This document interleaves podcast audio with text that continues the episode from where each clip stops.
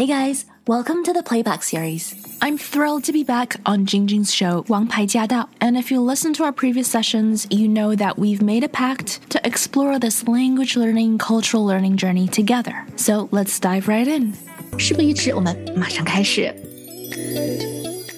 回到了今天的王牌驾到，继续来跟熙韧老师一起学习英文啊。那这个月我们要学习哪些英语的俚语和英文的小常识呢？熙韧老师，I want to follow up with what we said last month, which is give up. and give it up. So one one phrase, just a follow up. Follow up, follow up, F O L L O W, follow. up. U P, up. Follow up 就是跟进的意思。Follow up。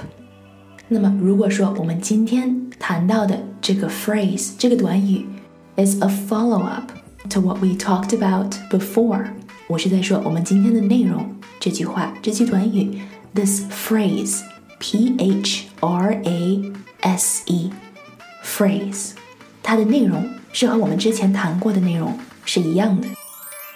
上一次我们讲 give it up for 是掌声鼓励，对吧？对对所以对，它不是 actually like，它不是放弃。但是有一句话，它的确是放弃。And then so that is throw in the towel. And this phrase is throw in the towel. 四个单词，throw in the towel. T H R O W. Throw in I N. The T H E. Towel. T O W E L. Towel. towel 毛巾，扔浴巾，So throw in the towel 表面上字面上看上去的确是把毛巾、把浴巾扔进去，但是这句话在日常生活里，在俚语里，它的意思其实是 give up 放弃、认输。这个浴巾跟 tower 塔很相似，怎么区别？最后的音 tower 最后是个 er 的音对，，towel 最后是个 l wool 的音 towel wool 最后是个 l l，把它，l l 结尾。上去，l 对结尾。舌尖儿是勾上去的。Throw in the towel 就是说，如果你的目标没有达到的话，或者是你的你在你目标方向进展的不是很如意 ，you can say you know it's August 八月份，there's still plenty of time left this year, so don't throw in the towel just yet. 不要马上不是放弃不要放弃，yeah. 哦， Another one that's similar to 类似意思的哈，是呃西方人好像说这个 ，Don't throw the baby out with the bath water. Don't throw the baby out with the bath water，就是不要把这个宝宝和洗澡水一洗澡水起扔出去。嗯 You know，因为就是如果 if something is not working，如果某件事情不是很如意的话，是那么你要去改。你如果你要去放弃某些东西的话，那么就是洗澡水用过的洗澡水啊、嗯 b a t h water，of 嗯 course 要扔出去，对吧？嗯，可是不要 就是连盆带孩子一起都扔出去，你光把水扔出去就好。Like don't throw the baby out with the bath water，就是如果有某件事情就是不像你想象那样，然后需要你改变一些，他是说就是，well baby 是好的哈，bath water baby 是是 used，就是你可以去放弃的。然后他就说不要把连好的带坏的都拿出去。just keep the good. And actually, it comes from a German. 它是一个德语的 proverb 谚语。The earliest use, dated use，就是最早有记录说这句话是在一五一二年。就在与此同时，我就发现中文里面有一个词儿非常的接近，叫“连人带水泼出去 Oh my Yeah. gosh! Yeah. Do you see? Cultures are really, really fascinating.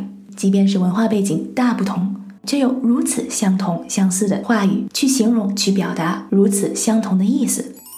虽然在上一期节目里，我们有讲到中国的鱼尾纹到了美国之后就成了乌鸦脚 （crow's feet），还有鸡皮疙瘩就变成了鹅疙瘩 （goosebumps）。goosebumps。但是有的时候，就像这句话 To throw the baby out with the bathwater，这句话的中文版几乎就是和它的英文版一模一样。在节目里，我经常会结尾的时候说 stick around。那 stick around 其实 stick 是粘，呃，它是棍子哈。嗯，sticky 就是粘的东西，粘的东西。粘的，嗯。Yeah. When I say stick around, it means 不要走开。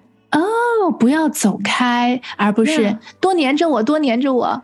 对对对，So I think this also，因为我们主持节目的时候嘛，有的时候说我们进一段广告啊，或者休息一下呀，不要走开。对，那是 stick around，stick around。哦，原来是待一阵，待一阵。如果说 like 我这儿办一个 party，and then throw a party 也是扔一个 party，对，and then you came，and then 如果我说哦，like you know stick around，就是 hang out，hang around，就是不要这么快走哈，多待一会儿，也是 stick around。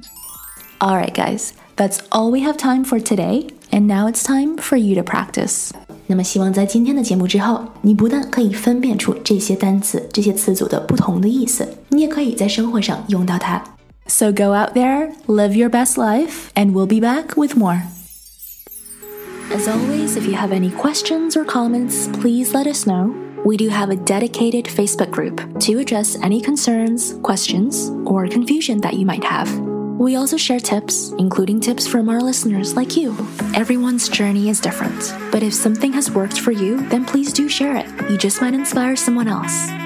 To hear the full show and to catch more episodes, make sure you tune in to AM 1300. Let us know what you thought of today's session, and make sure you stay tuned for more.